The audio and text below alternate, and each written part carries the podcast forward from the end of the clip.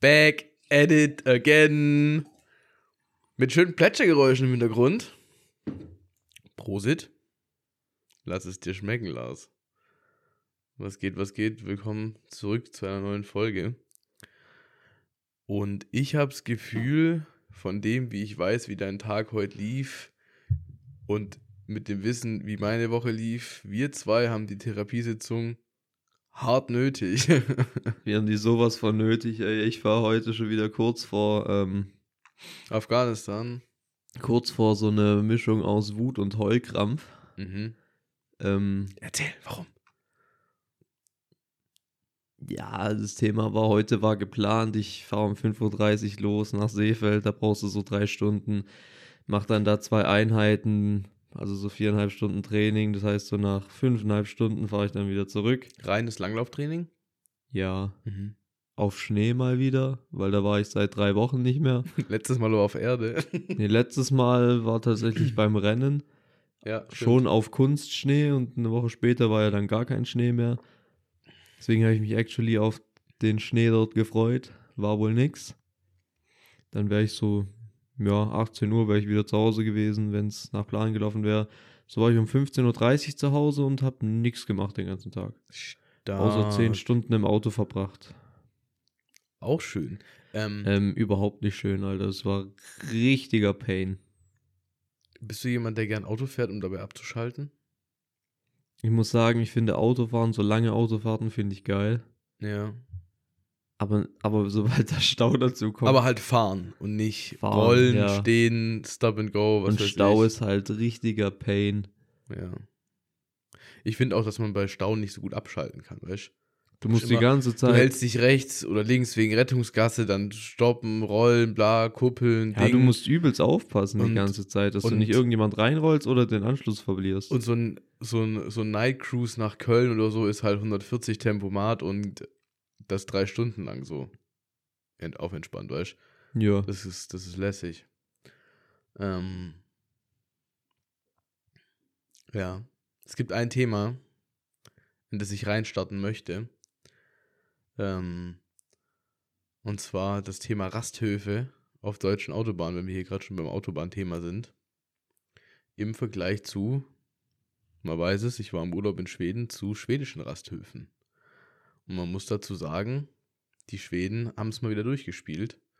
Und wir Deutschen nicht. Kannst dich daran erinnern, dass wir es mal darüber hatten, dass ich das Konzept Raststätte in Deutschland sehr, sehr komisch finde. Dass es nur einen Anbieter gibt, immer nur Surveys und es ist überteuert und so und was weiß ich. ja, überteuert und halt scheiße. Ich habe dir ein Video von Jan Böhmermann geschickt. Ich ich weiß mir du's nicht angeschaut, hast. natürlich Okay. nicht. Und zwar geht es um genau dieses Thema. Und es ist tatsächlich genau so, wie ich es vermutet hatte. Und zwar, lass es mich erzählen, in Deutschland gibt es 432 bewirtschaftete Rasthöfe. Also Klo mit Essensmöglichkeit, was weiß ich. Nicht diese Parkbuchten, wo eine Toilette steht, sondern schon mit Betrieb, ne? Tankstelle, Zeug, was weiß ich. 432. Und davon gehören 420 ein und derselben Firma. Ja, die Deutschen lieben aber ihre Monopolstellungen, sonst gäbe es die Deutsche Bahn AG nicht. Ja, also 12 werden andersweitig verwaltet und 420 von der gleichen Firma, und zwar von der Tank und Rast. Ähm, eine GmbH ist es nicht, ich weiß es nicht. Also von der Firma Tank und Rast. Ähm, Side Fact, den ich mal wieder funny finde: 1998, also bis dahin waren die deutschen Rasthöfe in staatlicher Hand. So wie ehemals der Ausbau des Schienenverkehrs und hm, bis es dann privatisiert wurde, gleiches Spiel. Bis 1998 war das in staatlicher Hand, wurde dann verkauft äh, für umgerechnet 600 Millionen Euro, also 1,2 Milliarden D-Mark, mit dem Ziel der Privatisierung, dass eben mehr Konkurrenz reinkommt. Problem damals, es wurden halt einfach alle Rasthöfe an eine Firma verkauft. Und witzigerweise, der damalige Verkehrsminister, von dem ich den Namen vergessen habe, ist drei Jahre später Vorsitzender dieser Firma geworden. Alter, Vetter, Vetternwirtschaft aber durchgespielt. da weißt du, was Phase ist, ne? Ja klar, Alter, der hat nur Geld gesehen. Und, das juckt den noch nicht, wie das mit der Raststätte ist. und ich kürze es ab, Video geht 20 Minuten, kann man sich reinziehen äh, von, von ähm, ZDF Magazin Royal von Jan Böhmermann, finde ich ganz witzig. Ähm, in dem Vertrag, der geschlossen wurde mit Tank und Rast, gibt es so Dinge wie, also schriftlich festgehalten, die Toiletten dürfen nichts kosten, was weiß ich. Ja, aber die Das kosten noch gilt was. aber halt nur für die Firma Tank und Rast. Und deswegen hat Tank und Rast die Firma äh, Sunnyfair gegründet. Und für die Firma Sunnyfair zählt das nicht. Deswegen darf es was kosten. Ähm, ja, also ich fand es einfach nur lustig. Und es ist so, wie man sich einfach denkt. Ne? Ähm, Deutschland hat verkackt. So, und jetzt zum Thema Schweden. In Schweden gibt es auch Rasthöfe, aber es gibt zehn verschiedene Anbieter. Und Rasthöfe sind auch nie, wie bei uns in Deutschland, einfach so eine Ausbuchtung auf der Autobahn, sondern du musst eigentlich immer aktiv von der Autobahn, also eine Ausfahrt nehmen und runterfahren. Das hat es in Deutschland aber auch sehr oft. Gibt es in Deu Deutschland auch sehr oft, aber in Schweden fast nur. Also ich habe so eine Handvoll Raststätten gesehen, wo direkt an der Autobahn waren, so Ausfahrt, also Ausfahrt, Auffahrt. Ja, ich kenne das. Du fährst dann ab, dann fährst du so ein paar hundert Meter ein bisschen so im Industriegebiet mit Einkaufszentrum Ja, und allem richtig, möglichen richtig, Scheiß. Ja, richtig. sowas gibt es in Deutschland auch. Weißt du, und, und dann steigst du da aus und gehst da pissen und dann, und dann fallen dir Dinge, äh, so, so Dinge auf wie die LKW-Fahrer pennen da, der Straßenlärm ist ein ganz anderer. Weißt du, in Deutschland, die pennen alle immer auf dem, Rast, auf dem Rastplatz Oder in Notfallbuchten. oder in irgendwelchen Notfallbuchten, weil sie ihre Lenkzeit überschreiten, Zeug, da- das ist ja kein, kein entspanntes Schlafen. Und ähm, dort gibt es die Möglichkeiten, dass sie einfach ein bisschen weiter wegstehen. Dann sind die meistens viel größer, viel weitläufiger. Die Toiletten sind immer sauber. Also, da würde ich mich mit dem blanken Arsch auf die Schüssel hocken. Das ist wirklich geisteskrank. Das ist wie, als wir von Norwegen zurückgefahren sind. Vor Oslo, da haben wir an irgendeinem kleinen See, haben wir ähm, Ding gemacht. Äh, Nudeln und Pesto. Und da war ich scheißen auf dem Klo. Am Schuhschön. Kann sein. Weiß ich nicht. Das war bei Lillehammer. ja, oh, ja, oder bei Lillehammer. Ah, nee, nee, nee, das war danach. Ich weiß, was du meinst. Ich weiß, wo du meinst. Ja, ja. Und Da war ich auch. Äh, ja, das war entspannt. es war einfach sauber, Digga. Weißt du, das ist einfach. Hm, Ja, crazy. So, auf jeden Fall deswegen, long story short, deutsche Rasthöfe Schmutz und es ist so wie gedacht, einfach eine Firma, gibt es keine Konkurrenz. Die ist nur darauf ausgelegt, Profit zu schlagen. Ähm, und in Schweden ist dieses Konzept einfach durchdachter. Und dadurch, dass diese Rasthöfe eigentlich immer weiter weg von der Autobahn sind, hast du viel mehr Möglichkeiten, wie du sagst, Industriegebiet, Einkaufsmöglichkeiten. Äh, gibt es einen Burger King, gibt es einen Max, gibt es normales, meistens auch noch so Hotel und so. So ein, so ein Trucker in and out heißt es. Gab es da so eine Und Hotelkette? vor allem auch oftmals ein IK. Und ein IK, ja, aber dieses Trucker in and out ist dann so, da hast du dann gesehen, so Bett mit Dusche, kein Essen, 25 Euro oder so die Nacht. Also weißt du, das ist so, so, so nicht Hotel. Ich glaube, es gab gar nicht die Möglichkeit für Frühstück, war nur mit Self-Check-In und so, was weiß ich, kleine Zimmer, aber halt einfach, ich glaube, als LKW-Fahrer, gerade so Fernverkehr, die auf der Straße leben, ist mal so einfach nur ein gescheites Bett mit einer Dusche und einem, und einem Klo einfach schon Gold wert. Das war mein Autobahn-Take.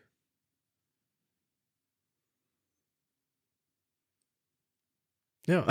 Wilde Nummer. ähm, sollen wir einfach mal die Liste von oben nach unten durcharbeiten?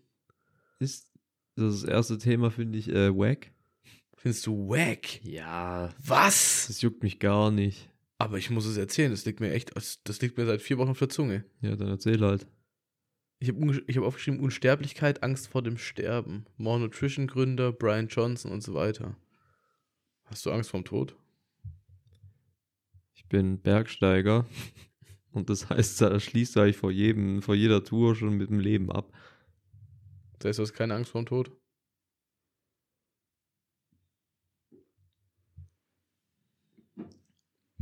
So klar habe ich hart keinen Bock drauf. Und eine gewisse Angst, klar. Aber ich bin mir halt bewusst, dass es äh, jederzeit dazu kommen kann. Gerade wenn du irgendwelche Solotouren im Winter machst, dann, oder halt generell Bergtouren Hm. oder solche Sachen, dann, dann musst du eigentlich dir schon äh, im Klaren sein, okay, es könnte jederzeit oder bei jeder Tour kann es dazu kommen, dass halt ich vielleicht heute nicht mehr ins Tal komme. Ja. Das ist natürlich immer Prio Nummer eins, wieder heil runterzukommen. Aber das musst du eigentlich, das musst du einfach äh, verinnerlichen. Und ähm, Benedikt Böhm ist ein äh, Speedbergsteiger, der hat schon so viel erlebt, hat äh, krasse Besteigungen im Himalaya gemacht in Rekordzeiten und macht das auch immer noch. Und er hat mal ein gutes Zitat gebracht und zwar, ähm, du hast ein ganz anderes Verhältnis zum Tod als Bergsteiger, weil halt du vielleicht selber schon ein paar Mal fast gestorben bist, mit dem Ko Tod konfrontiert bist, weil irgendwelche Massenlawinenabgänge oder sowas halt mal kurz ein ganzes Camp vernichten kann oder halt du halt deine Kollegen am Berg verlierst. Mhm. Und dadurch hast du ein bisschen ein anderes Verhältnis zum Tod. Hm. Ähm, angenommen, du wirst heute krank, in einer Woche stirbst du. In dieser Woche denkst du, in dir würden Gedanken aufkommen wie, ach, hätte ich doch mal nur diese Chance ergriffen oder hätte ich mal nur früher gemacht. Keine Denkst du Ahnung, aber nach? bestimmt. Das heißt, ja, okay, Das ist halt so andersrum- einschneidend, das kannst du halt nicht sagen, wie du da handeln wirst. nee, es geht nicht, es geht nicht ums Handeln. Ich kann dir nur mal sagen, wie ich mein Leben aufbaue. Ich versuche immer alle möglichen Chancen, die ich in meinem Leben habe, zu greifen und es nicht so nach hinten zu schieben, weißt du? Also zum Beispiel 2022 diese Boxkämpfe, wo ich dann war in London und Dubai und was weiß ich. Das war so ein Ding, Floyd Mayweather hat angekündigt, das ist sein letzter offizieller Kampf. Ähm, und ich wollte ihn immer mal kämpfen sehen. Und deswegen habe ich einfach so diese Chance ergriffen und bin da halt hingeflogen so. Und habe mir ein Ticket gekauft, was komplett über meinen Verhältnissen war, den Preis und so. Aber halt, weil ich mir dachte, so, das ist so once in a lifetime Erlebnis, weißt du? Dass wenn ich irgendwann mal so jetzt kam, wenn ich jetzt im Sterbebett liegen würde, dann würde ich nicht sagen, boah, wäre ich doch nur damals zu dem Kampf und so, hätte ich noch kämpfen sehen. Das Ich glaube cool aber, das wäre das wenigste, was dich in dieser Situation jucken würde. Boah, weiß also ich ich glaube nicht, dass wenn du jetzt auf einmal eine, eine tödliche Diagnose kriegst und du weißt, okay, in der Woche ist rum, dass du dann da liegst und dir denkst, scheiße, hätte ich nur damals einen Boxkampf von irgendjemandem angeschaut. So vielleicht nicht, aber ich wäre dankbar für alles, was ich erlebt hätte. Ich wäre dankbar dafür, dass ich mit dir in Norwegen war. Ich wäre dankbar dafür, dass ich mal in Dubai war. Also weißt du so, dass ich diese, dass ich das mal gesehen habe. Dafür Ja, das dankbar. schon, aber wenn du es nur mit einem ja, wenn du es auf eine Sache runterbringst, hört sich halt einfach nur stupid an.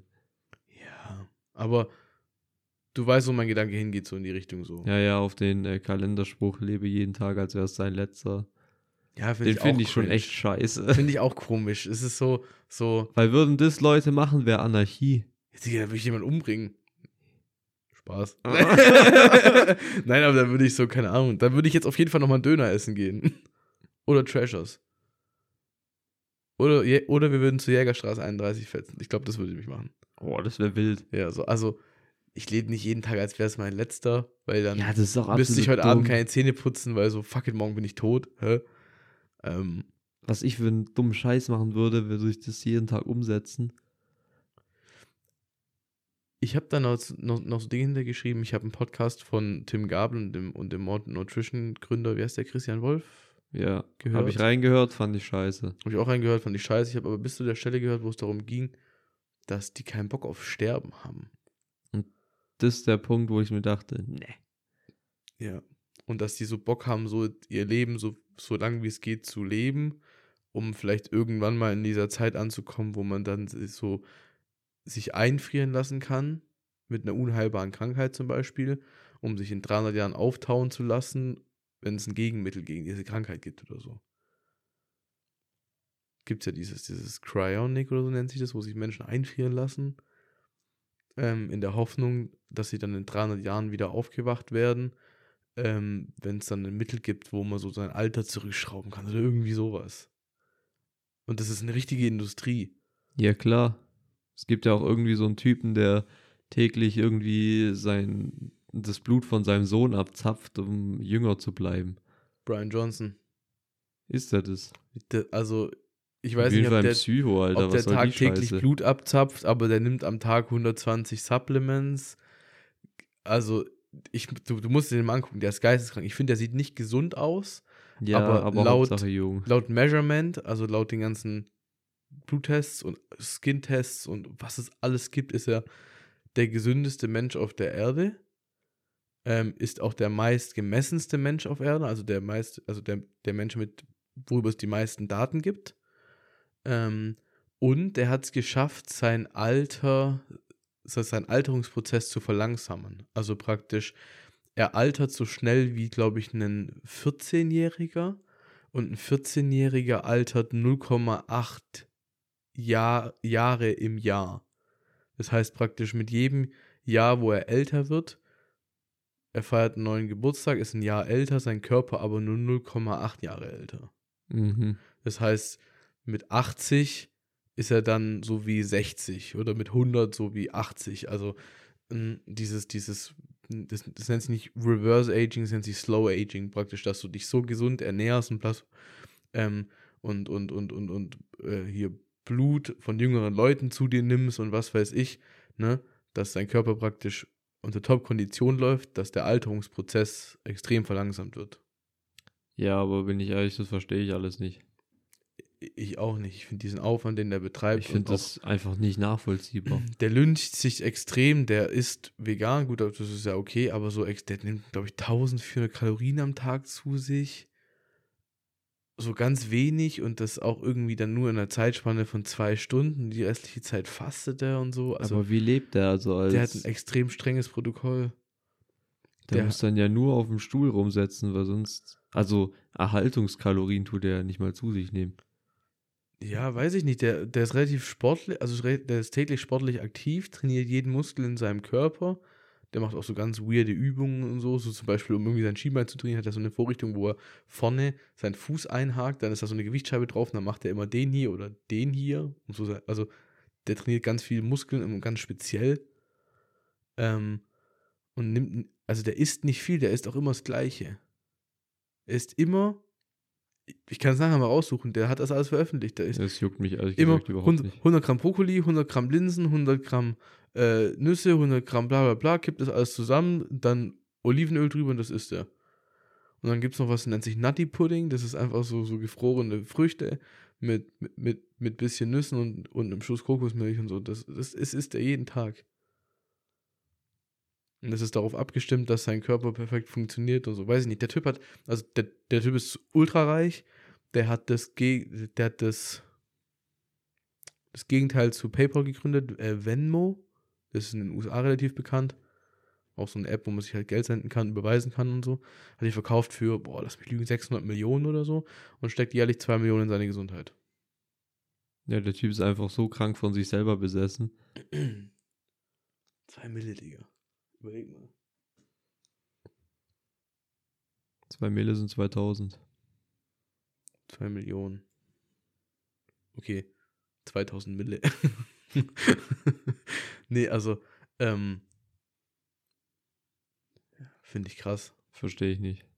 Ich auch nicht, aber ich, ich wollte es nur an, ansprechen, weil ich finde, Sterben ist was extrem Natürliches. Sterben gehört dazu. Ähm, ich habe heute was gelesen, wie das letzte, was das letzte, was einen Mensch umbringt, ist der Tod. Wo ich mir denke, ja.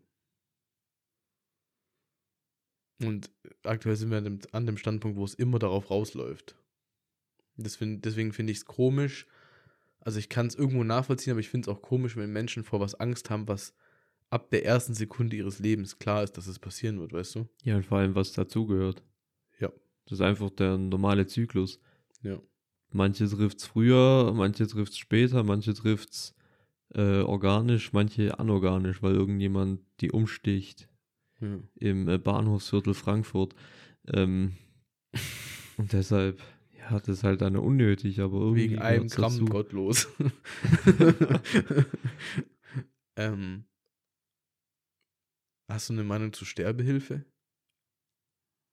Nee.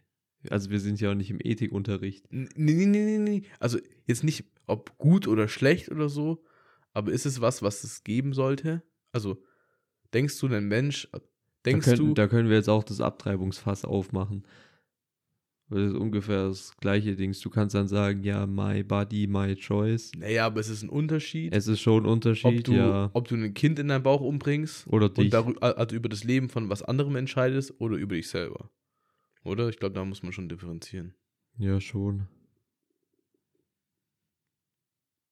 Ja, ich denke, so eine aktive Sterbehilfe ist halt ähm, für viele Leute entspannter, Mhm. weil du dann nicht irgendjemanden von der Straße kratzen musst und alle so traumatisiert sind. Mhm. Richtig. Und da ist es schon so die cleanste Methode, wenn du sagst, jo, ich habe einfach gar keinen Bock mehr. Bevor ich mich vor einen Ich- Zug ich- schmeiße und einen Zugfahrer traumatisiere und die ganzen Feuerwehrkräfte, die dann die, die Körperteile zusammensammeln, dann Dann lieber so, gehst du lieber zu irgendeiner Esoterik-Oma, lässt dir da eine Spritze drücken und dann ciao. Ich weiß, ich weiß überhaupt nicht, wie das funktioniert, aber kann ich dir sagen. genauso stelle ich mir es vor. Na, du liegst da in einem Krankenhausbett, dann hast du intravenösen Zugang, der dir gelegt wurde, mit irgendwas, was dich umbringt. Und dann hast du ein Ventil in der Hand. Und dann wirst du dabei gefilmt. Und es wird dokumentiert, wie du dieses Ventil Ja, du selbstständig musst es öffnest selber öffnen. und dich selber umbringst. Und dann kommt ähm, der Arzt, stellt den Tod fest und dann kommt die Polizei. Und die Polizei betrachtet es als Tatort. Bis die Videos ausgewertet sind, bis die Umstände klar sind und bis ausgeschlossen ist, dass die Person umgebracht wurde. Und dann bist du tot.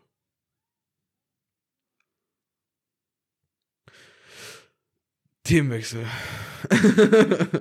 Aber sonst sind wir ja echt im Ethikunterricht. Ja, das ist. Wie bei vielen Themen gibt es kein richtig oder falsch. Mir hat es einfach nur interessiert, so mit diesem Thema Tod. weil Das finde ich interessant. Ich finde auch, dass es viele Menschen gibt, die sich damit zu wenig beschäftigen, dafür, dass es uns alle betrifft. Ich denke, man sollte sich darüber Gedanken machen. Aber Schon, aber man sollte sich nicht verrückt machen. nicht verrückt machen, nicht jeden Tag leben, als wäre es der letzte. Lass die Scheiße. Aber auch nicht denken, okay, ich muss mit 45 noch aussehen wie 40. Safe. Und aber was ich auch wichtig finde, nicht leichtsinnig sein, weißt du? Also, Ja, auch nicht Ich das Gegenteil. halt- Und sie denken, ja, ich sterbe eh, äh, ich rauche jeden Tag eine Kippenschachtel, ja super, dann siehst du halt mit 25 auch schon aus wie 60. Ja, ich habe zum Beispiel sehr viel Respekt vor Strom und ich habe heute wieder am Schaltschrank Sicherungen rein rausgemacht, was weiß ich. Gut, das ist jetzt nichts Wildes, aber sobald ich näher mit Strom in Berührung bin, dann arbeite ich langsamer. Also langsam bewusst. Ja, weil du dir halt denkst, okay, wenn ich jetzt draufgehe, wäre das schon hart unnötig. Ja, aber jetzt hier krank zu hasseln, nur um schnell fertig zu werden und dann zu sterben, ist richtig Bullshit so. ja so. eben, da, da machst du lieber langsam und denkst dir so, pff, Weil, und das, das ist jetzt mag nicht wert. Leben. Ja, eben. Hm. So ist es im Bergsport genauso. Da denkst du lieber, okay, ich könnte jetzt hier noch weiter hochgehen, aber ich könnte auch einfach draufgehen und deshalb fahre ich lieber runter. Ich habe noch eine Frage, aber die musst du nicht beantworten. Wir können die auch gern skippen, aber ich will sie trotzdem stellen. Kannst du nachvollziehen, warum es Menschen gibt in unserem Alter, denen es so schlecht geht, dass sie sich umbringen wollen? Kannst du das nachvollziehen, warum jemand sich das Leben nehmen möchte? Ich kann schon nachvollziehen. Echt? Also wenn es halt so, also ich habe keine Erfahrung mit Depressionen. Ähm, meine richtige Depression, da ein sehr aufklärender und informativer Podcast ist der mit Tim Gabel und dem Depressionsprofessor, Okay. weil der macht da wirklich reinen Tisch. Mhm. Und manchmal, wenn es dir phasenweise wirklich scheiße geht, denkst du halt wirklich, ja, bin ich jetzt depressiv oder so. Aber das, was der da aufzählt, das ist dann halt. Also eine richtige Depression ist nicht nur so, dass es dir mal scheiße geht, du hast nicht auf nichts Bock, sondern also richtige Depression tut dich auch psychisch sowie physisch fertig machen. Mhm. Das ist einfach ein ganz anderes Pflaster. Und wenn man das nicht richtig behandelt und das nicht richtig anschlägt, dann kann ich schon nachvollziehen, dass du, dir- dass du dir irgendwann denkst, so jetzt ist einfach Schluss. Ich nicht. Ich habe also, ich habe noch nie, ich war noch nie in einer Situation, wo ich nicht das Licht am Ende vom Tunnel gesehen habe.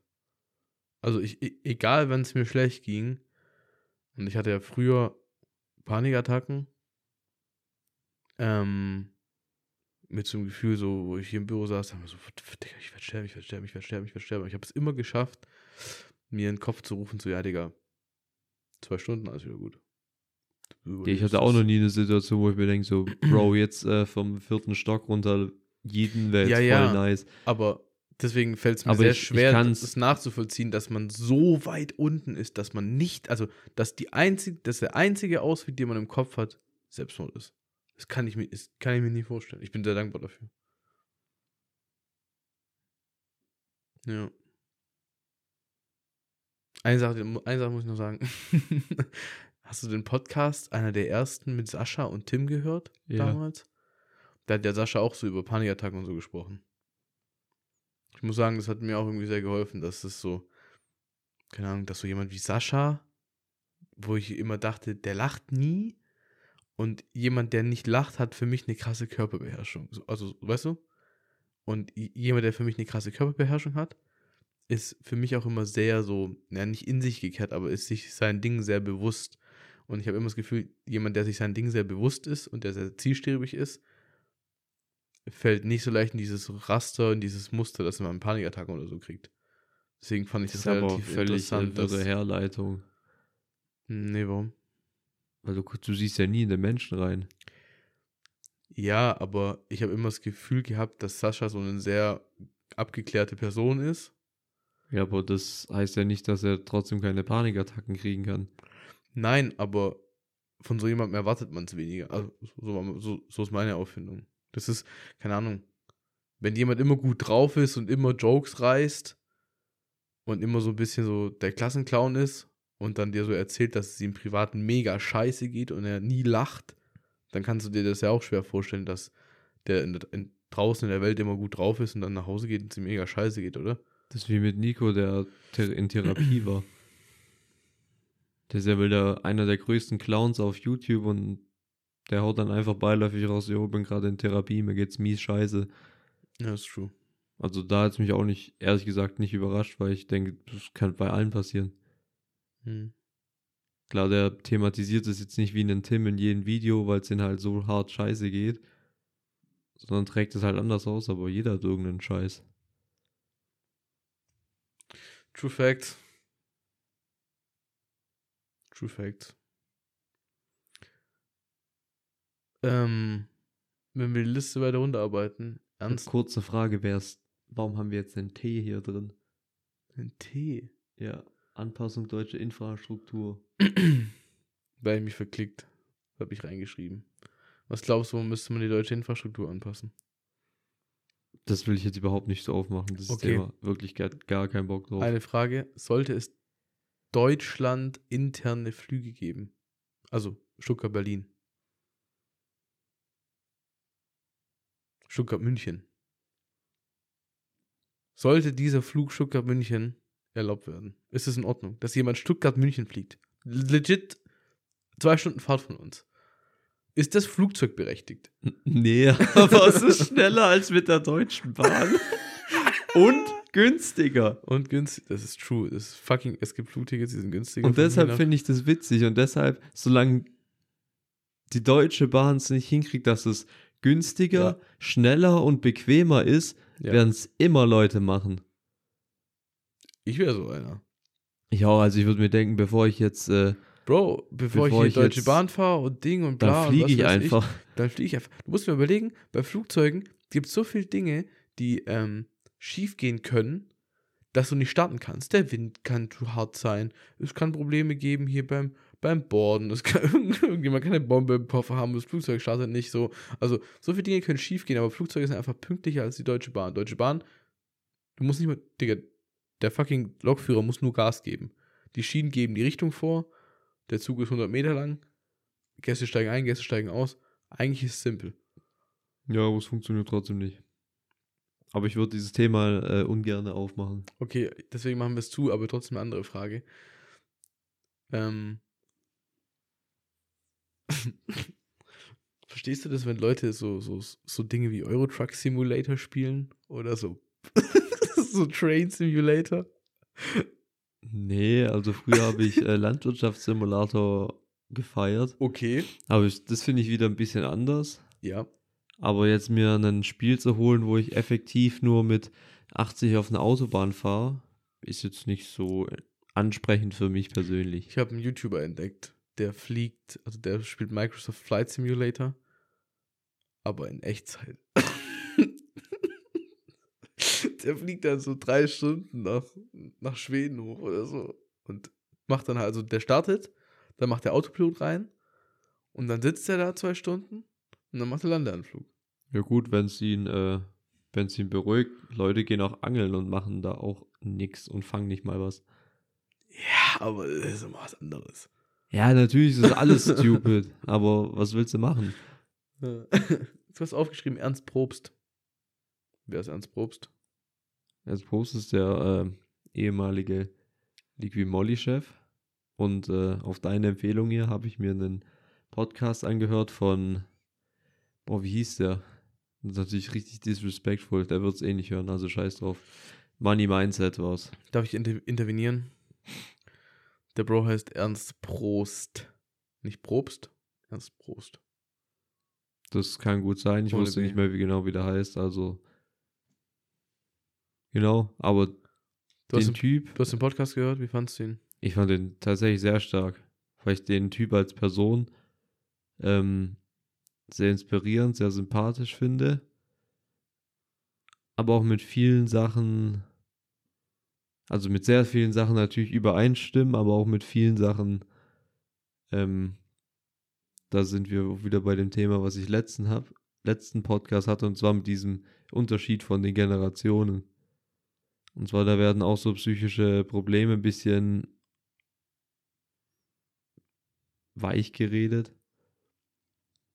Und ähm, ja, da geht es im Wesentlichen, regt er sich auch viel darüber auf, also berechtigt, dass ähm, halt Leute in der Pflege scheiß Berufe haben, weil, weil sie halt kein Geld kriegen und so. Und er versteht auch nicht so was, wie das mit dem Investieren und so verläuft. Und seiner Meinung sollte, ist es ein Problem, wenn die Leute sich mit Investments und sowas beschäftigen, weil die sollten einfach mehr arbeiten, um mehr Geld zu haben, um so die Wirtschaft anzukurbeln. Das sind so ein paar Punkte, wo ähm, ich nicht so ganz mit ihm übereinstimme. Hm. Aber ansonsten finde ich seine Einstellung zum Leben krass. Ich finde den Cut, den er gemacht hat, richtig krass. Geisteskrank. Sein Leben davor finde ich auch krass, wäre niemals was für mich. Aber ich finde es trotzdem wieder beneidenswert, was für eine Dedication der daran ging. Für Mhm. den war das selbstverständlich 16 Stunden für die, für die, für das Unternehmen sich den Arsch aufzureißen. Und es ging ihm so leicht von der Hand. Es hat sich für ihn nicht wirklich angefühlt wie Arbeit. Darf ich mal fragen, du sagst jetzt gerade, das ist was, was du dir niemals vorstellen könntest. Du hast letzte Woche gesagt, dass du dir niemals hättest vorstellen können, dass du es mal nice findest, drei Stunden am PC zu sitzen und zu arbeiten. Glaubst du nicht, dass wenn du eine Firma gründest oder eine Firma aufbaust, die so dein Lebenswerk sind, da sind wir beim Patrick Reiser Thema, dass du nicht auch dahin kommen könntest, dass du dich zwölf Stunden am Tag in irgendeiner Arbeit verlierst und alles andere egal wird? Weißt du, wie ich meine? Ähm, nee, weil ich ein autistischer Sportler bin, gehen da schon mal drei bis vier Stunden am Tag dafür drauf. Kannst immer noch zwölf Stunden arbeiten. Ja schon, aber ich müsste auch noch essen. Ich, ich habe auch am Tag auch gerne mal Zeit, wo ich nichts mache. Also das ist mir persönlich sehr wichtig, dass ich auch einfach mal ein, zwei Stunden Nonsens mache. Also irgendwelche Mhm. YouTube-Videos schaue, Netflix, whatever, Mhm. oder mal, keine Ahnung, ein Buch lese oder sowas. Das ist ja alles nichts arbeiten. Aber ich glaube, also ich verstehe das, ich kann das nachvollziehen, aber ich glaube, das ist was, was sich ganz schnell shiftet. Guck mal, du hast vorher irgendein Video geguckt oder gestern, wo es um irgendein Business ging, irgendein Coach, keine Ahnung, und hast dazu geschrieben, ich bin gerade einfach nur am Wissen aufsaugen. Ja, aber das ist ja nicht arbeiten. Aber es ist jetzt auch nicht chillen und Instagram scrollen. Weißt du, ich meine? Also, Ja, es ist sich informieren, aber ich differenziere das ein bisschen. Ob ich jetzt ein Buch lese ähm, oder ob ich da irgendwelche mir Seminare anschaue oder irgendwelche ähm, PDFs durchlese. Klar, das ist irgendwie, ich investiere die Zeit in mich selber, um mich fortzubilden und dann Mhm. für meinen eigenen Side-Hustle oder so ähm, mehr Informationen, mehr Wissen zu haben. Aber da sind wir, ja, für manche wäre es halt manche lassen sich dafür bezahlen, dass sie auf der Arbeit irgendeinen Scheiß durchlesen und so. Du kannst es sehen, wie du. ich?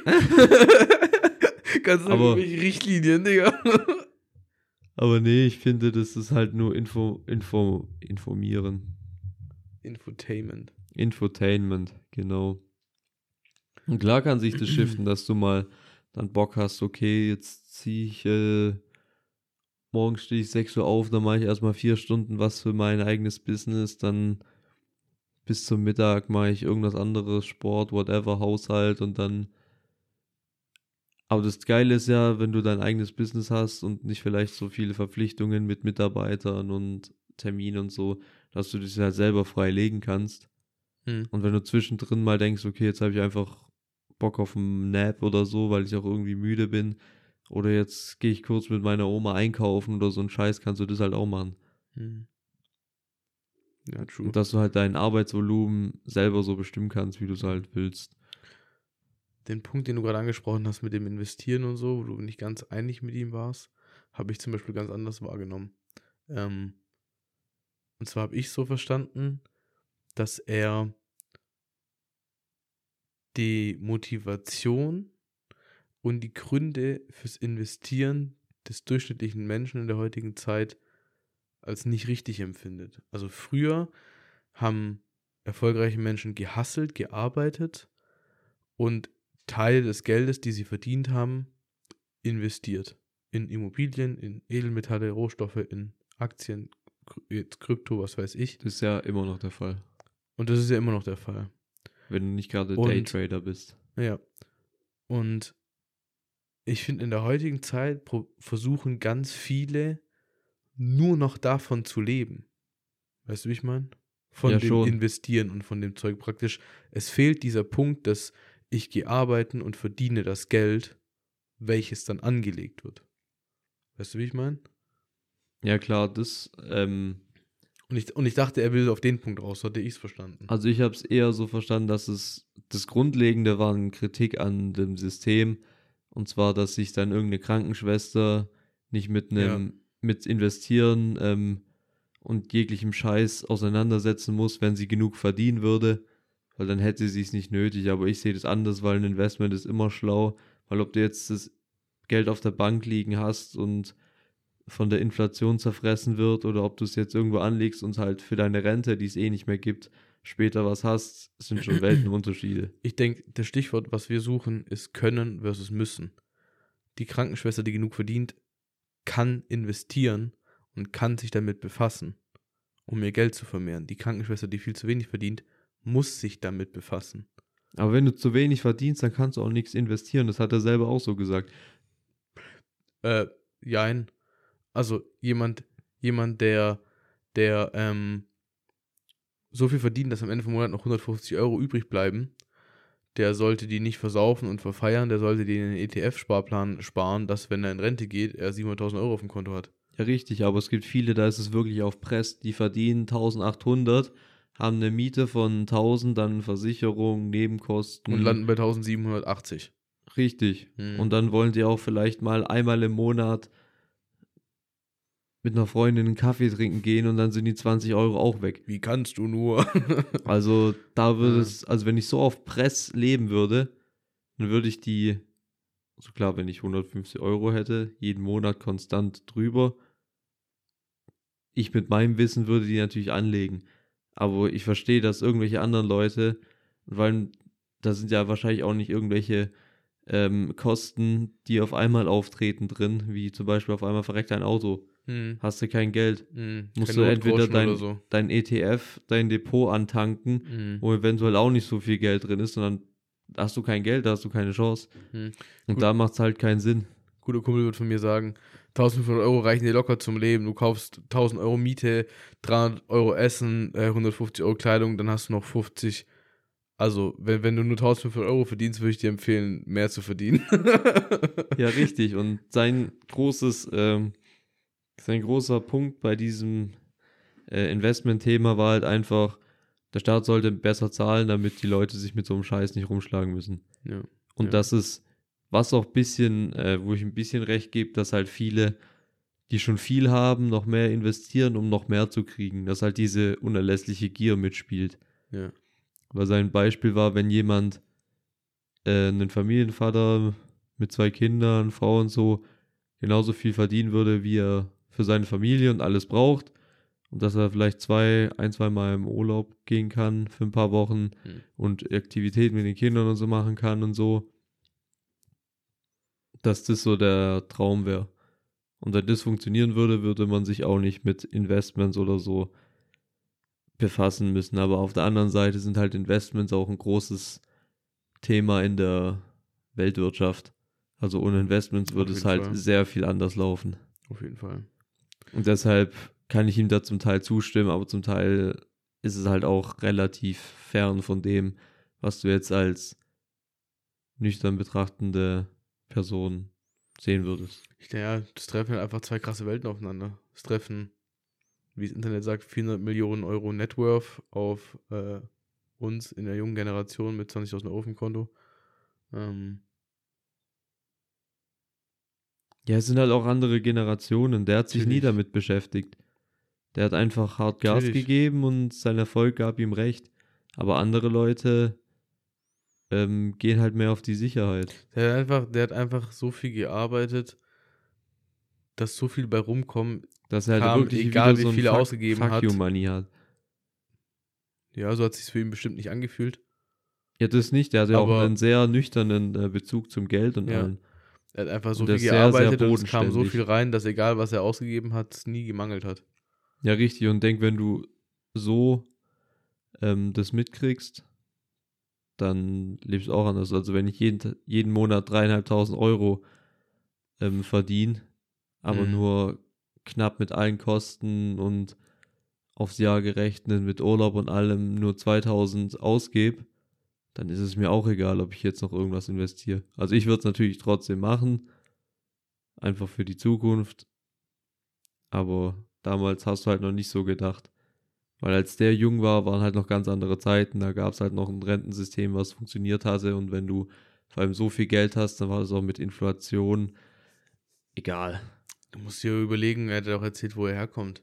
Er hat für 10 Pfennig einen Rasen gemäht. Ja, 10 richtig. Das sind, aber das, das fand ich auch geil, weil genauso habe ich, äh, also bei mir war das früher auch so. Ich hatte nicht irgendwie ein Taschengeld oder so. Es hieß mal, okay, wenn du jetzt mir, also vom, vom Vater hieß es, okay. Also meiste Zeit habe ich halt, ich habe sehr viel gemacht, keine Ahnung, Holz machen, Mhm. irgendwas putzen und so. Ähm, nicht für Geld, aber dann gab es auch mal irgendwelche größeren Sachen wie, keine Ahnung, Vater hat einen Polter geholt oder sowas.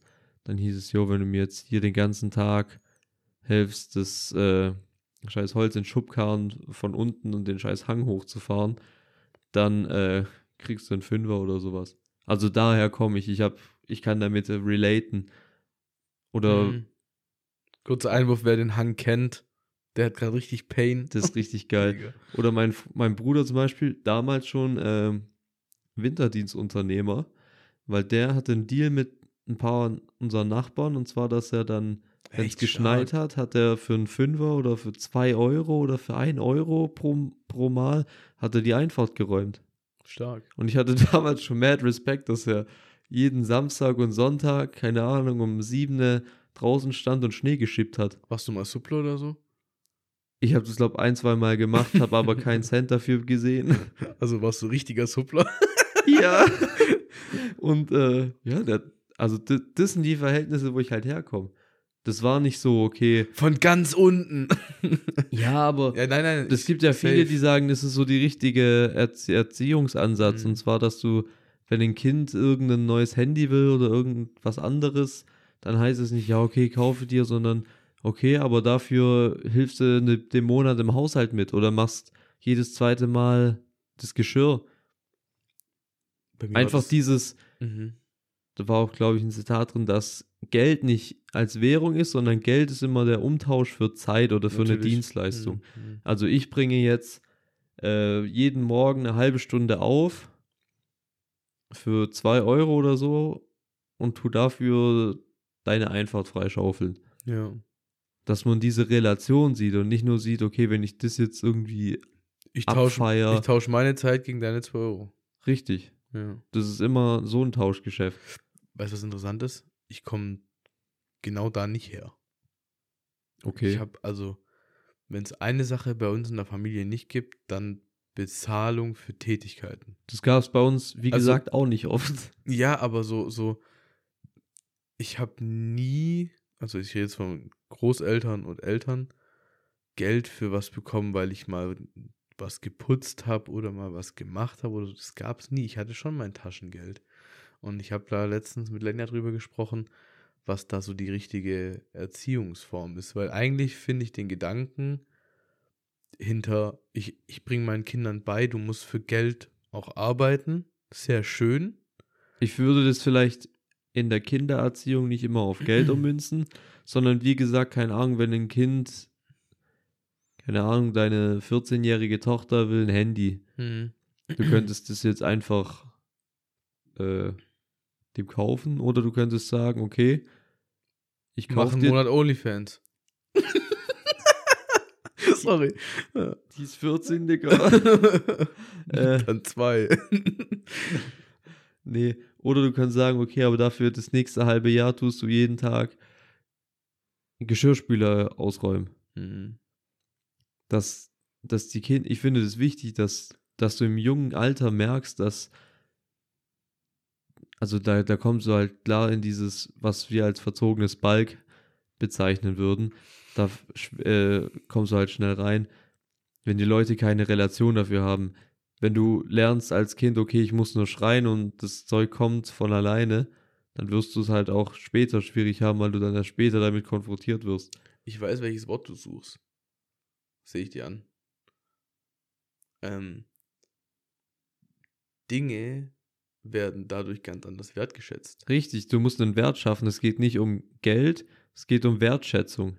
Ja. Wenn ich, wenn ich mir, es ist ja auch noch heute so, wenn ich mir Dinge kaufe, die 2000 Euro kosten, dann bin ich mir bewusst, dass ich dafür einen Monat knechten muss. Also, Richtig. ne, du setzt es in Relation. Und Aber Leute, die das Dementsprechend gehe ich vielleicht. damit auch um. Also mein, also mit meinem privaten Handy gehe ich anders um wie mit meinem geschäftlichen Handy, muss ich zugeben. Safe, du hast einfach eine andere Relation. Du weißt, okay, ich könnte das jetzt durch den Raum werfen, wie sonst was. Aber ich habe dafür halt, keine Ahnung, 400, 500 Euro hin, mal hingelegt. Mhm. Und das ist halt, keine Ahnung, Es ist ein großer Teil von meinem Monatslohn. Beispiel bei den Handys, das Handy, was ich habe, hat damals 300 Euro gekostet. Ja, wenn ich das durch den Raum schmeiße und es kaputt geht, dann muss ich die wieder ausgeben. ist unnötig. Wenn mein geschäftliches Handy runterfällt oder ich mit dem Auto drüber fahre, dann gehe ich in die IT und sage, Leute, Leute, mein Handy ist kaputt, ich brauche ein neues. Du hast eine ganz andere Relation dazu. Ja. Und das finde ich halt wichtig, dass die Leute das ähm, noch wertschätzen. Hm. Und An- da, und das ähm, countert auch so ein bisschen die Wegwerfgesellschaft. Weil wenn du dir irgendwas für viel Geld oder so holst, dann willst du ja auch so viel wie möglich davon haben und so lang wie möglich. Aber wenn du irgendwas geschenkt kriegst, dann denkst du dir, ja, okay, jetzt funktioniert es halt nicht mehr richtig. Mhm. Eigentlich wack, hole ich mir halt neues oder wünsche mir ein neues Handy oder so. Mhm. Das ist halt eine ganz andere Relation zu dem Produkt, zu der Sache, zu dem Gerät, keine Ahnung. Und das ging halt, geht halt in der heutigen Welt verloren, Ja. Ja. was ich schade finde. Ja, das, wir hatten das schon vor langer Zeit mal, auch mit dem Recycling, Dinge mehrmals verwenden, probieren zu reparieren, bevor ich was wegschmeiße und so. Das ist eigentlich genau der Punkt. Ja, das ist eine Grundsatzsache. Also viele Leute denken so, aber viele Leute denken auch nicht so. Ja. Zu viele denken nicht so. Zu viel denken nicht so. Was ich heute, also mein Learning vom heutigen Tag, ganz random ist, man sollte sich immer zuerst an die eigene Nase fassen. Mhm. Und deshalb saß ich auch im Auto, habe mich nicht über den Staub gefuckt, sondern über mich selber, warum ich so So. dumm war und an dem heutigen Tag, wo Ferien und so sind, Stimmt. Versuch. Ja, Rückreiseverkehr, Digga. Das ist ja nicht nur Rückreise, Alter. Die Autobahn, als ich Äh. zurückgefahren bin, von Ulm bis Füssen, alle stehen. Scheiße. Also ist auch Reinreiseverkehr, Rückreiseverkehr, ging sogar ein bisschen besser, aber es ist gottlos heute. Es ist wirklich gottlos. Also sich heute auf die Straße zu bewegen, ist einfach nur dumm. Und ich habe selber gemerkt, wie dumm ich bin. Du hast den Spieß umgedreht. Du hast dich nicht über den Stau aufgeregt, der Stau hat sich über dich aufgeregt. Ja, richtig. So ungefähr. Ähm, an alle, die das, das Ganze hier gerade anhören, wenn ihr diesen Podcast mit Ernst Prost nicht gehört habt, zieht ihn euch rein. Ich habe es dir geschrieben und ich werde sagen, ich glaube, das war einer der lehrreichsten und augenöffnendsten Podcasts, die ich jemals gehört habe. Auch so, also ich habe ich hab noch viele Fragen an dich, weil es mich interessiert, wie du das siehst. Dieses Steuerthema, was am Ende aufkam.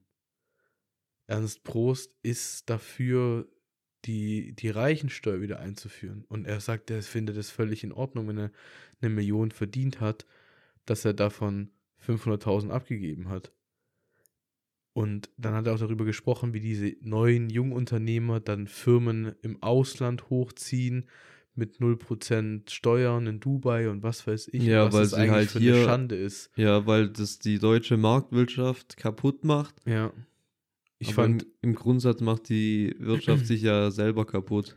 ja, aber fandst du diese, diese Ansicht von so jemandem nicht unfassbar interessant?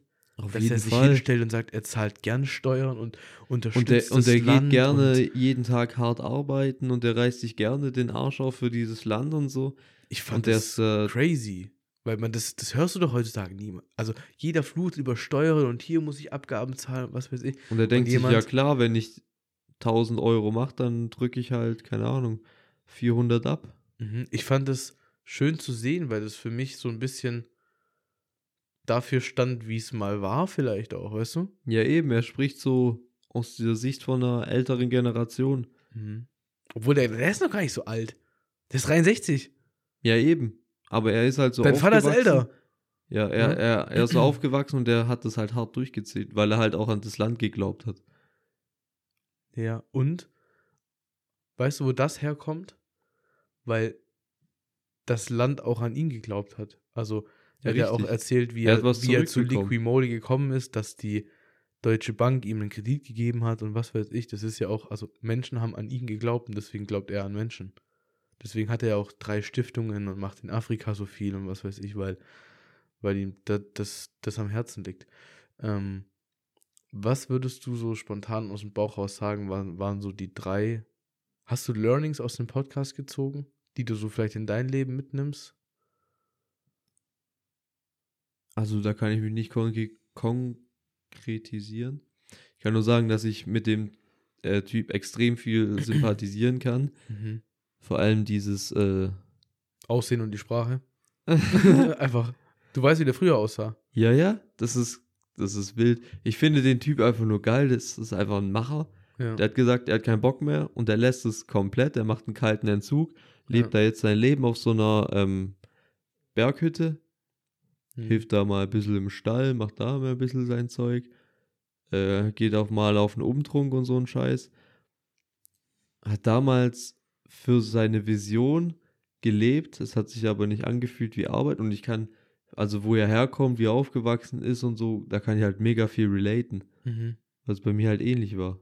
Mhm. Ähm, die Geschichte von dem jetzigen Geschäftsführer von Liquimoli, kennst du die? Die hat er ja auch erzählt. Ja, das ist ein Kollege von dem gewesen. Er wurde, er war bei Sonax zwölf Jahre lang als Verkäufer Mhm. Und da hat er dann und wurde rausgeschmissen. sein Kollege mitgenommen. Nein. Er wurde rausgeschmissen. Und der Kollege, der hätte seine Stelle, gut bezahlte Stelle übernehmen können, Ja, richtig, ja, die haben gesagt, das hat gefragt, warum wurde er rausgeschmissen. Daraufhin gab es keine richtige Antwort und hat der auch einfach hingeschmissen. Er hat gesagt, gut, wenn ihr, wenn ihr einen Ernst rausschmeißt, dann gehe ich auch. Und was ich daran so schön fand, ist, dieser, dieser Mensch ist jetzt Geschäftsführer von Liquimoli. Also überleg dir mal, das ist jetzt wie, wenn mein Kollege rausgeschmissen wird und ich daraufhin meinen sicheren Job mit einem guten Lohn einfach hinschmeiß. Das ist was, was für mich aktuell im Moment unvorstellbar ist. Überleg mal, was da auch, also was für ein Commitment dahinter steht. Ja, das ist einfach, die, die, die kommen einfach von einer anderen Weltanschauung. Die haben einfach, er hat ja auch gemeint, das Wichtigste, was ein Unternehmer oder eine Führungskraft mitbringen muss, ist Empathie. Mhm. Und dass das wirklich der Grundstein ist, dass du deine Leute nicht mit Geld motivieren solltest, sondern also die, seine mit, die Mitarbeiter müssen, sollten zur Arbeit kommen, wie wenn es ihre eigene Firma wäre. Mitunternehmer, nicht Mitarbeiter. Oder Mitunternehmer Mitunternehmer. nennt er sie. Oder nennt er sie, Mitunternehmer. Ja, genau, weil halt alles dazugehört. Und ähm, das ist einfach eine ganz andere Ansicht. Mhm. Und da ist Empathie und Loyalität so viel wichtiger als irgendwie Arbeitszeiten oder Gehalt. Weißt du, was er einfach so ist? Er ist einfach so menschlich, finde ich. Ja, eben, der ist, der Auch ist in dem brutal. Gespräch, der, der Interviewer hieß ja Leo und wie oft dieses Wort gefallen ist. Weißt du, Leo, du musst es so und so sehen. Dieses, dieses menschliche, Der ist so direkt, der ist so offen, der ist äh, herzig, aber trotzdem klar. Also das ist schon beeindruckend. ich finde es immer interessant, wie reflektiert und wie klar, klar trifft's gut, solche Menschen in ihrem Dasein sind. Weißt du? Also, in, in der Zeit, wo er gearbeitet und gehasselt hat, gab es dann immer Tage, Stunden, Wochen, Minuten, wo er nachgedacht hat übers Leben. Weil alles, was er wiedergibt in diesen anderthalb Stunden, das sind ja seine Erfahrungen aus 60 Jahre Leben, die er ja irgendwann mal reflektiert haben wird, dass er sie wiedergeben kann. Weißt du, ich meine? Also praktisch alles, was er erzählt, jede Geschichte, die er wiedergibt, jede, ich will es nicht sagen Weisheit, aber jede, jeden Denkanreiz, den er mit auf den Weg geht, wird er irgendwann mal schon mal im Kopf gehabt haben. Und drüber nachgedacht haben. Und das finde ich so faszinierend. Und was ich für mich mitgenommen habe, ist, dass auch bei so einem Unternehmer, ich glaube, es ist ein besonderer Unternehmer, so gibt es nicht viele von denen in Deutschland, Ja, weil er eben so menschlich ist und das, aber ja, genau, er, er ist so menschlich, aber worauf ich hinaus will, auch er erfüllt einfach die Grundprinzipien von erfolgreichen Menschen. Ähm, unfassbar harte Arbeit, Disziplin, eine Vision, ähm, sportliche Aktivität. Ja, der zählt, wie, wie er Ausdauersport gemacht hat, Kampfsport, was weiß ich, also Mhm. diesen, diesen, diesen Ausgleich. ja, Bereitschaft dafür, alles zu geben für den Mhm. und wirklich Mhm. auch dran zu glauben. Und ähm, das sind so vier Standpunkte für mich, Risikobereitschaft. Ja, Ich, ich habe noch ein anderes Video von dem angeguckt. Der, die Folge oder dieser Podcast-Interview nennt sich Auf ein Bier. Der wurde 2020 oder 2021 gedreht, als er noch Geschäftsführer war. Und dann ging es darum, der, der hat zu Beginn der Corona-Pandemie, während alle anderen Firmen ihre Mitarbeiter in Kurzarbeit geschickt hat, hat er seinen Mitarbeitern eine Prämie gezahlt. mhm. Und dann ging es darum, wie es möglich ist, dass jemand eine Prämie zahlt, während andere Firmen ihre Mitarbeiter in Kurzarbeit schicken müssen und so. Aber was auch krass ist, was, kurz einzuleuchten, der hat allen Prämien gezahlt. Der und hat zwar die gleiche. Der scheint- 10.000 Euro gezahlt. Und, und das ist egal, ob das der Geschäftsführer in irgendeinem Standort ist oder der Lagerarbeiter in Afrika. In Afrika, für den das, wie er selber sagt, dann einfach zwei Jahresgehälter waren, die er bekommen hat. Ja, richtig. Der hat konsequent allen das Gleiche gezahlt. Ja. Um wirklich allen zu sagen, ich denke an euch und nicht irgendwie, ja, du bist eine Putzfrau, du kriegst einen Fuffi oder so. Mhm. Allen. Und da siehst Ja. du auch wieder, das ist was ganz anderes. Dem ist das Geld scheißegal. Der hat gemeint, Hauptsache seine Mitarbeiter sind oder Mitunternehmer sind glücklich und wollen weiter Gas geben in dieser Firma. Ich hab's Weil Gefühl, anders funktioniert es halt auch nicht. Und das finde ich ja. unterscheidet den noch von vielen anderen erfolgreichen Unternehmern, die einfach diese unfassbare Empathie und äh, Menschenkenntnis. Empathie ist genau das Stichwort, weil was man in diesem Podcast auch raushört, ist, dass es ihm nicht nur um seine Mitarbeiter ging. Er war sich bewusst, was an seiner Firma hängt. Ihm war bewusst, dass die Tankstelle in den USA, die nur Liquimoli im Regal stehen hat, auch daran hängt, wie er performt. Und dass ähm, die Werkstatt, die nur Liquimoli Öl benutzt, dass auch die daran hängt, dass sie gutes Öl produzieren. Obwohl es nicht seine Mitarbeiter sind. Ne? Hat er auch gesagt. Mitarbeiter, die nicht zu seinem Unternehmen gehören, aber trotzdem irgendwo auf dem Gehaltscheck stehen, weil sie seine Produkte weiterverkaufen in irgendeinem Laden oder Mhm. anwenden in irgendeinem Rennteam oder in irgendeiner Werkstatt oder was weiß ich. Also er hat nicht, der hat nicht mal nur seine Mitarbeiter betrachtet, der hat das ganze System beachtet, betrachtet. Also das ist schon, schon eine tolle Persönlichkeit. Und weißt du, was ich noch im Kopf hatte, als ich dieses Interview gesehen habe, ist, ich habe es schon mal dir gegenüber erwähnt, ich würde gern, ich würde gern andere Menschen podcasten. Also, weißt du? Das war ein Thema, was ich eigentlich auch mal hier reinschreiben wollte, und zwar Podcast-Gäste.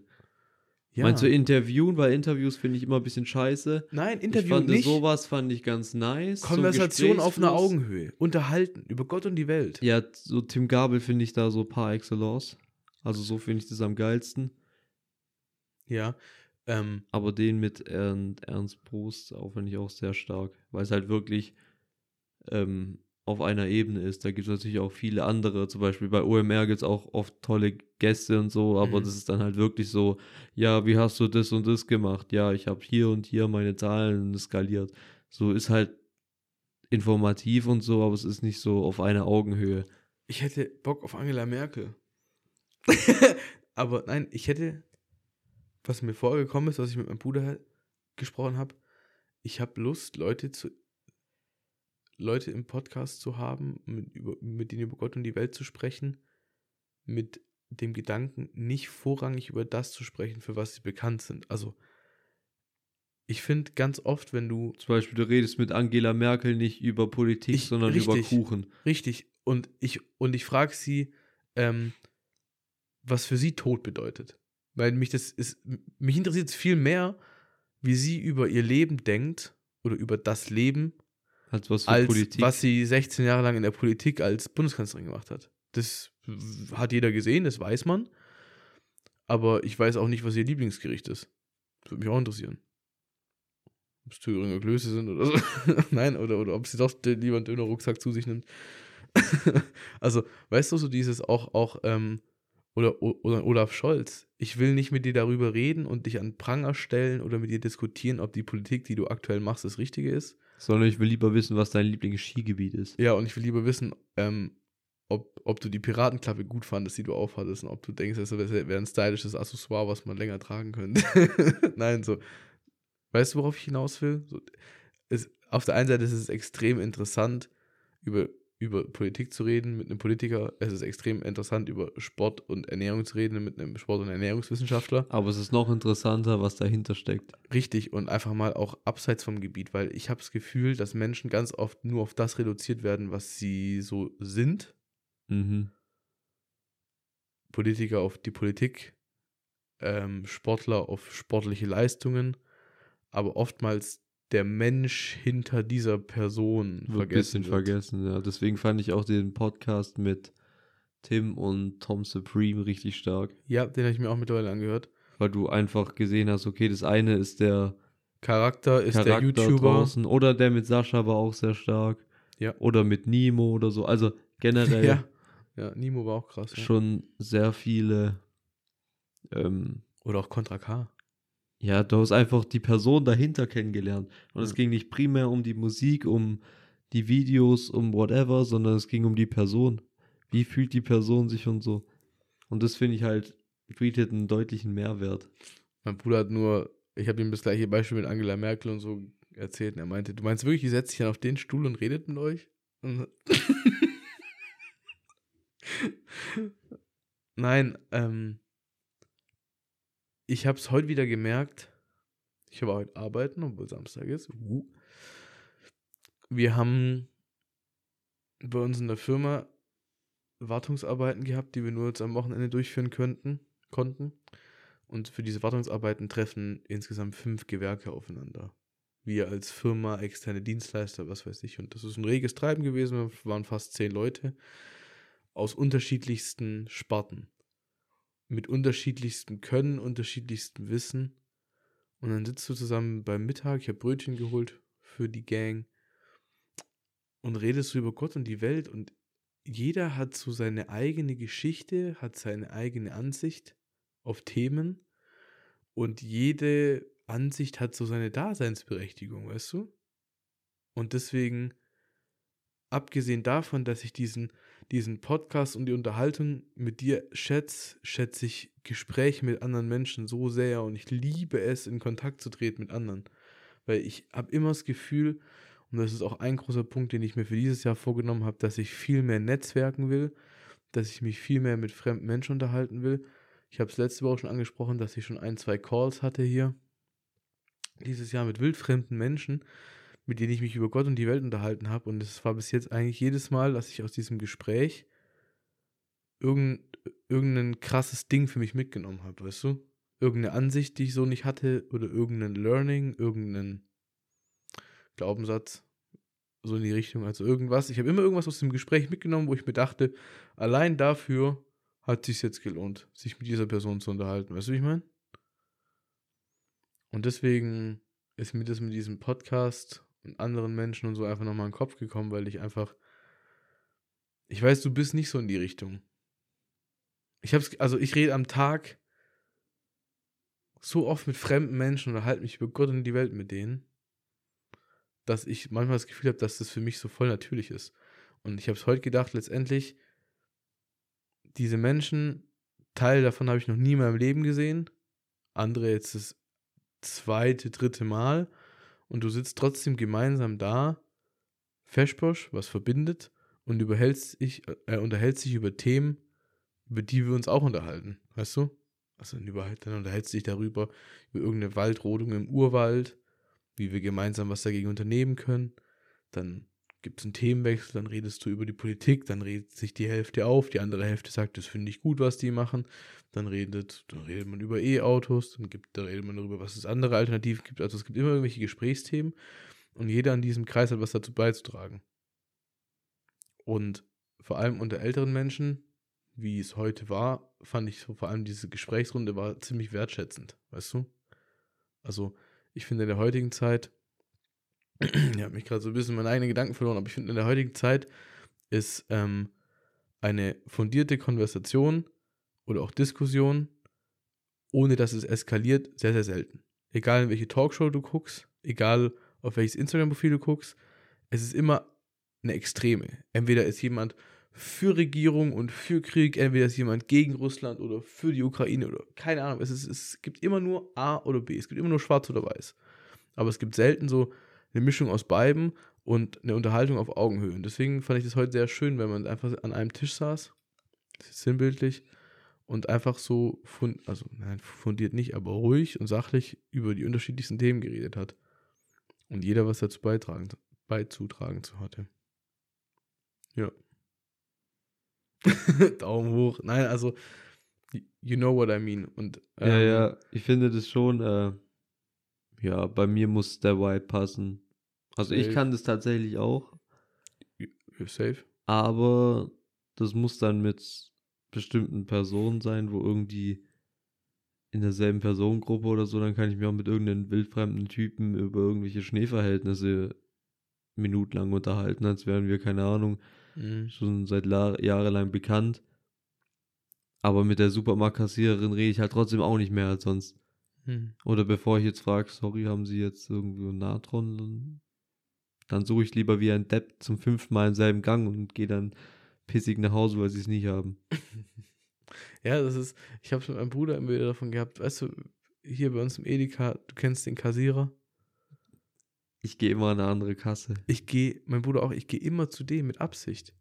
Weil mit dem komme ich immer ins Gespräch. Ja, und genau das hasse ich. Und ich lieb's, weil er immer kommt mit unterschiedlichen Themen. Manchmal doppeln sie sich. Wo arbeitest du? Da und da. Okay, was macht ihr? Das und das. Stark. Ich kassiere. Ich so. Stark. Jo. also, keine Ahnung, das ist so, ich, ich, ich suche immer so ein bisschen die Konfrontation, weil ich es geil finde. Und weil die Kasse auch mal leer ist, weil keiner Bock auf den hat. Was ich schade finde, weil ich finde den Typ cool. Ich finde den hart nervig. Ja. Und, was ich heute wieder gemerkt habe, um dieses Thema, um vielleicht Ernst Prost allgemein abzuschließen, ich, ich werde den Namen jetzt nicht sagen, aber es war heute einer dabei, der macht Lüftungstechnik und Klimatisierung und Heizung und was weiß ich. Ist der Chef oder Abteilungsleiter von der Firma, ich weiß es nicht. Der ist einfach ein Crack. Der hat es einfach drauf. Das ist, ich will nicht sagen Nerd. Der Typ weiß alles von seinem Gebiet. Du kannst ihn, du kannst ihn alles fragen. Der hat immer eine Antwort parat. Der macht das seit 40 Jahren, der kennt jeden, der kennt jedes Kabel im Gebäude, der kennt jede Lampe im Gebäude, der, kennt, der weiß einfach alles. Und sich mit jemandem, also sich mit so jemandem über, diese, über, über sein Fachgebiet zu unterhalten, finde ich so inspirierend, weil du bei so jemandem merkst, der seinen Job schon so lange macht, mit einer so unfassbaren Erfahrung, das ist nicht einfach nur ein Job. Der lebt es. Und ich weiß nicht, wann du das letzte Mal mit jemandem dich unterhalten hast, persönlich, der seine Sache, die er macht, wirklich lebt. Wann hast du das das letzte Mal? Hast du es jemals? Hast du, hast du jemals mit jemandem gesprochen, der, der das, was er macht, so lebt, dass, dass, dass, dass er dafür sterben würde? Ich habe es vielleicht fünfmal in meinem Leben gehabt. Weil so Leute triffst du nicht oft. Und so einer ist ja auch Ernst Prost. Weißt du, wie ich meine? Ja, schon. Ich finde, das ist auch ansteckend. Diesen Podcast mit Ernst Prost guckst du nicht und denkst dir danach, ja, aber ich habe keinen Bock, was zu unternehmen. Oder? Nee. So einen Podcast guckst du und bist danach euphorisch und denkst dir so, Alter, geil, hey, lass mal was anpacken. Lass mal Schuhe putzen für 5 Cent. Ja. Du gehst da mit einer ganz anderen Stimmung raus, wie, wie wenn da jemand sitzt Das und einfach nur mit. über irgendwie über Gott und die Welt labert, so, keine Ahnung. Schaut euch den Podcast an. Auf jeden Fall absolute Empfehlung. Geisteskrank, wirklich geisteskrank. Ähm, wie finde ich meine Passion? Ausprobieren. Aus, was ausprobieren? Verschiedene Dinge, die dich. Das ist ja so immer dieses äh, Realschul, 9. Klasse, Informationstag-Dings. Ja, versucht verschiedene Praktikas und schaut euch andere Studiengänge an und dann findet ihr vielleicht das, was euch passt. Der im Ernst. Aber es klingt so, aber es ist ja an sich das. Es ist ja halt viel ausprobieren. Du hast ja tief im Innern Sachen, die du geil findest. Ich zum Beispiel, mein Berufswunsch als Achtklässler oder so war Personal Trainer. Echt? Ja. Und das war der Weg, den ich gehen wollte. Hab gemerkt, das ist als Ausbildung und so, ist das wack. Mhm. Deswegen habe ich umgelenkt und habe gemeint, okay, Thema Ernährung ist da essentiell. Deswegen mache ich mein Praktikum als Koch. Daher kam das alles. Das heißt, du hast auch dann die Ausbildung als Koch praktisch mit diesem leichten Hintergedanken gemacht, dass ja Ernährung, Sport und Ding alles so einhergeht. Damit ging ich in das Praktikum und ich fand den Beruf halt geil. Mhm. mhm. Und daher kam das also so, so hat eins zum anderen gefühlt und jetzt gab es halt eine Rückkopplung. Und ich denke, dass das jetzt mal das ist, was ich jetzt erstmal ähm, verfolgen möchte. Aber ich werde es nicht herausfinden, wenn ich es nicht ausprobiere. Würdest du sagen, du brennst aktuell dafür? Ich kann mich noch nicht so sehr mit der Sache befassen. Aber ich finde es schon geil und ich bin safe motiviert. Mhm, Weil was ich finde, was man bei dir merkt, ähm, das kannst du, das siehst du auch einfach, wenn du in unseren Chat gehst. Du schreibst ganz anders, du bist extrem aktiv. Weißt du, ich meine? Also, nein, als ich im Urlaub war, hast du mir dann Beiträge geschickt und meinst du, ja, Feedback, wie findest du es, bla, was weiß ich so. Also, du, ich finde, aktuell merkt man, dass dir die Sache richtig Spaß macht und du extrem aktiv dran bist und daran arbeitest. Weißt du, ich meine?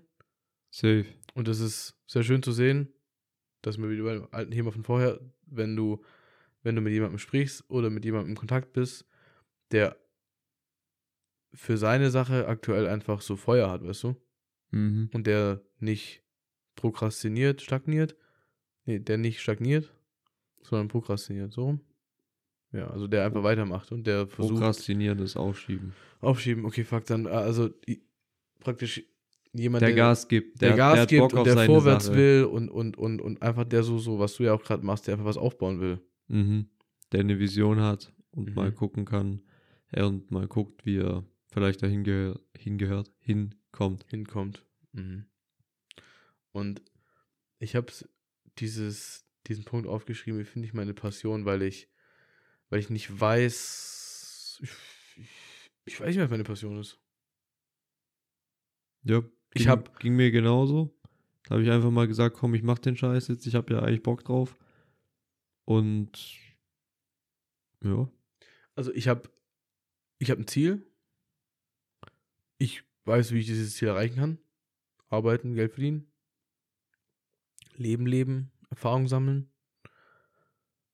Aber gerade wenn ich so einen Podcast höre wie von dem Ernst Prost, wo er erzählt und nicht einfach nur erzählt, sondern schwärmt, wie er für etwas gelebt hat, dann, das sind wir von, bei dem Thema von letzter Woche, wo ich darüber erzählt habe, dass ich nicht mehr so brenne für das, was ich mache, mhm. dann habe ich so, dann, dann kommt so dieses Gefühl in mir auf und dann kommt so diese, dann kommt dieses Fragezeichen in mir auf, so, was ist eigentlich mein, mein Ding? Weißt du, ich meine? Also, wofür brenne eigentlich ich? Ich finde, Und- das mit dem Brennen ist eine sehr wichtige Metapher. Ich hatte das jahrelang. Ich habe jahrelang für das Kochen gebrannt. Ich fand das Mhm. geil, wenn ich gesehen habe, okay, Wochenende richtig viel reserviert, richtig viele Veranstaltungen und so. Ich bin von morgens bis abends bin ich im Scheiß, also nur im Stress. Fand es geil. Mhm.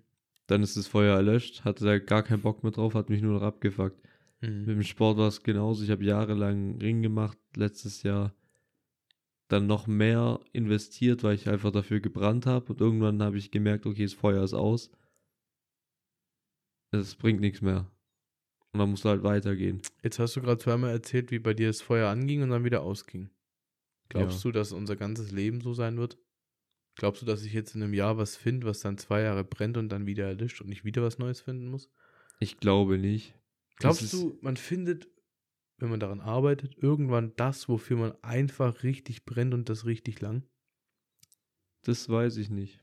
Also ich weiß nicht, ob das irgendeine Konstante ist, aber ich habe schon irgendwo mal aufgeschnappt, dass ein Mensch jetzt auch nicht gerade dafür gemacht ist, ein, sein Leben lang nur eine Sache zu machen. Also dass irgendwann einfach Abwechslung mal nötig ist. Und das auch ganz normal ist. Bei manchen, keine Ahnung, die tun 20 Jahre einen Job machen, dann haben sie irgendwann hart keinen Bock mehr drauf und brauchen was Neues. Und manche Aber ja, Manche, bei manchen ist es halt so ein Zyklus von, keine Ahnung, fünf bis zehn Jahren. ist jetzt nur so ein schwammiger Gedanke, aber so ein, so ein Ernst Prost hat, hat 40 Jahre lang gearbeitet, davon 30 für eine einzige Sache gebrannt. Die muss ja aber extrem abwechslungsreich gewesen sein. Weil er ist mit dem Jet dahin geflogen, hat ein Meeting gehabt, dann mit dem Jet dahin, dann war Ja, er in eben, das ist ja eine Zentrale. andere Sache, ob Also, du. der war, ja on, der war ja. Entrepreneur, der war ja nicht einfach nur jemand, der eine Sache gemacht hat, sondern der war ja Unternehmer, was ja unfassbar vielseitig sein kann. Ja, eben, dem wird kein Tag dem, an, dem vorherigen geglichen haben. Und das habe ich ja schon mal gesagt, ich finde Abwechslung da extrem wichtig. Mhm. Mhm. Und Das ich heißt- denke, und ich sehe es halt schon so, dass man, ähm, ja, man sagt immer, wenn eine Türe sich schließt, öffnet sich eine neue.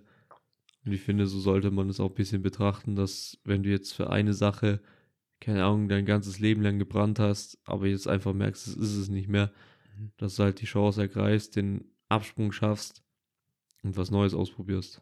Mhm. Das heißt, Und ich denke, so findest du danach irgendwann eine Sache, die du halt so geil findest, dass die Zeit im Nu verfliegt und zack, bist du, keine Ahnung, 15 Jahre Mhm. Mhm. Unternehmer in einer Sache.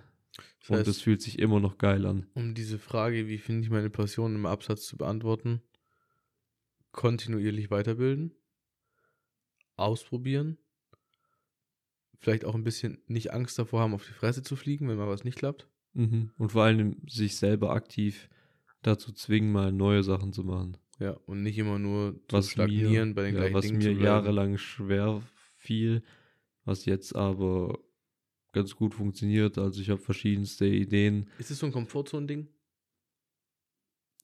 Ja. Denke schon. Oder? Ja, Komfortzone können wir mal mitnehmen. Die Komfortzone ist einfach immer egal, bei was immer irgendwie Die ist mit immer, dabei. irgendwie ist immer Mindset und Hustle, Business, immer alles. Jo, eigentlich muss ich pissen, kein Bock aufzustehen, ich will das meine ist alles nur. Mindset-Sache. Stimmt, das ist alles nur Mindset, das ist alles da oben drin. Richtig. Ähm, ja, true.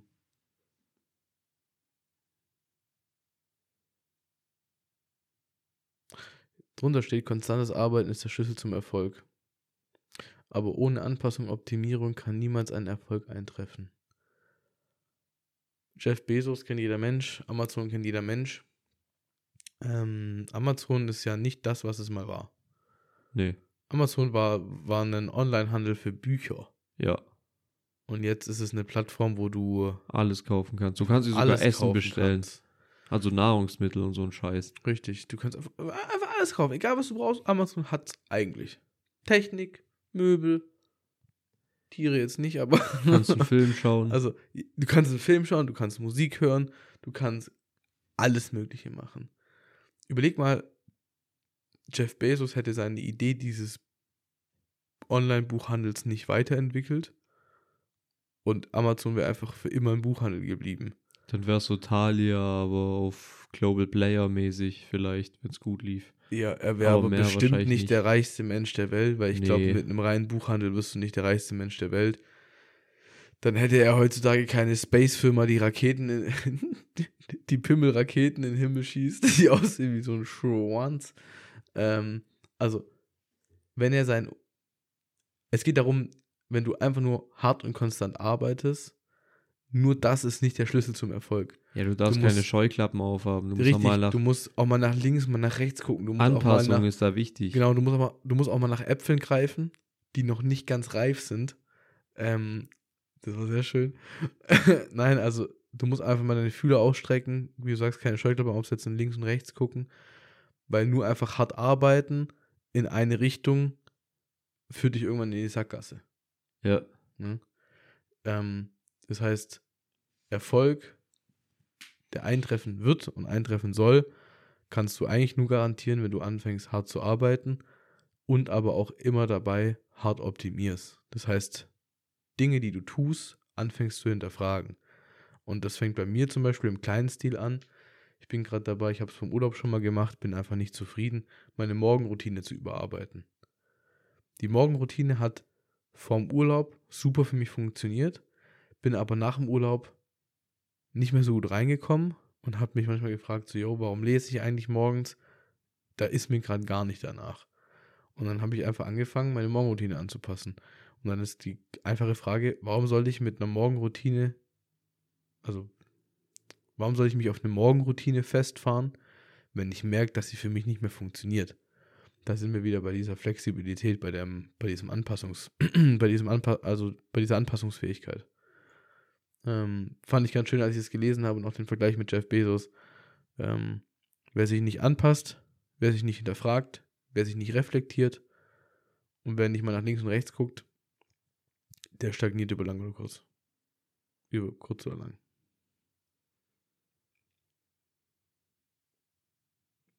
Ja, Deeper. weil alles ist halt im stetigen Wandel, Mhm. so wie unser letzter Folgentitel. Ähm, und deshalb nur, weil es vor 50 Jahren als Fliesenleger gereicht hat, wenn du halt drei Baustellen im Monat irgendwelche Fliesen an die Wand klebst, heißt es nicht, dass es heute immer noch der Fall ist. That's true. Und deshalb musst du dich anpassen. Ähm, genau, Mut zum Wandel. Und dich nicht so auf irgendeine Sache festfahren. Und ich möchte mit noch einem Zitat oder mit einem Spruch diese Podcast-Folge beendigen. Du kennst ihn, ich kenne ihn, unseren guten Finanzberater. Der hat einen Status, den ich sehr interessant finde. Ich muss actually zwei Sachen anmerken. Einmal seinen Status muss ich vorlesen, den ich sehr cool finde. Und zwar ein Euro gespart ist ein Euro verdient. Ein Euro investiert ist deutlich mehr als zwei Euro. Zum Thema Investition, was wir vorher hatten. Finde ich stark. Und ich habe so ein bisschen so einen Spruch gefunden, ein Zitat von Winston Churchill, das ein bisschen mein 2024 bis jetzt beschreibt, wo ich auch relativ stolz drauf bin. Und ich hoffe, dass ich dieses Zitat noch weiterleben kann. Und zwar, die meisten Menschen sind bereit zu lernen, aber nur die wenigsten sich belehren zu lassen. Fand ich ultra strong. Habe ich gestern gelesen. Mir ist es wie, wie Schuppen von den Augen gefallen. Ich dachte mir so, wow. Weil ich bin jemand, wenn ich meine Meinung habe, dann habe ich die. Und ich lasse mich unfassbar schwer eigentlich gar nicht davon abbringen. Und 2024 habe ich bis jetzt sehr, sehr weltoffen gestartet. Immer mit dem Gedanken, auch wenn ich was jetzt aktuell nicht so sehe, kann ich davon irgendwie einen Benefit draus ziehen, kann ich davon irgendwas lernen. Und wir haben jetzt Mitte Februar. Ich habe dieses Jahr schon gefühlt deutlich mehr Progress gemacht als im letzten halben Jahr von 2023. So fühlt sich zumindest an. Und ich glaube, dem ist viel geschuldet, dass ich neuen Input, den ich bekomme, den ich zu mir nehme, nicht in eine Schublade stecke, nur weil ich anderer Meinung bin, sondern den reflektieren einfach so richtig auf mich wirken lasse. Also auch Dinge, wo ich mir bewusst bin, die sehe ich ganz anders, versuche ich trotzdem irgendeinen Benefit rauszuziehen und es nicht einfach abzustempeln, weißt du, wie ich meine? Ja, wenn man offen für Neues ist, dann hat man noch viel mehr Möglichkeiten, neue Sachen zu lernen. Und wie gesagt, wenn man irgendwas Neues ausprobiert oder irgendwas Neues mit einer irgendeiner Person, einer neuen Person ähm, redet, die vielleicht auch ganz andere Ansichten hat, Hm. irgendwas kann man immer mitnehmen. Und mit genau dieser Einstellung sollte man, glaube ich, durchs Leben schreiten. Offene Augen, offene Ohren, offenes Herz. Niemanden in eine Schublade stecken. Und immer auf Augenhöhe bleiben. Wichtig. Immer auf Augenhöhe und immer mit den Füßen auf dem Boden. Ja. Ich bin durch für heute. Ich bin absolut durch. Ich bin seit 8 Uhr heute Morgen bin ich durch. Weißt du, was ich dir nicht wünsche? Stau auf dem Heimweg.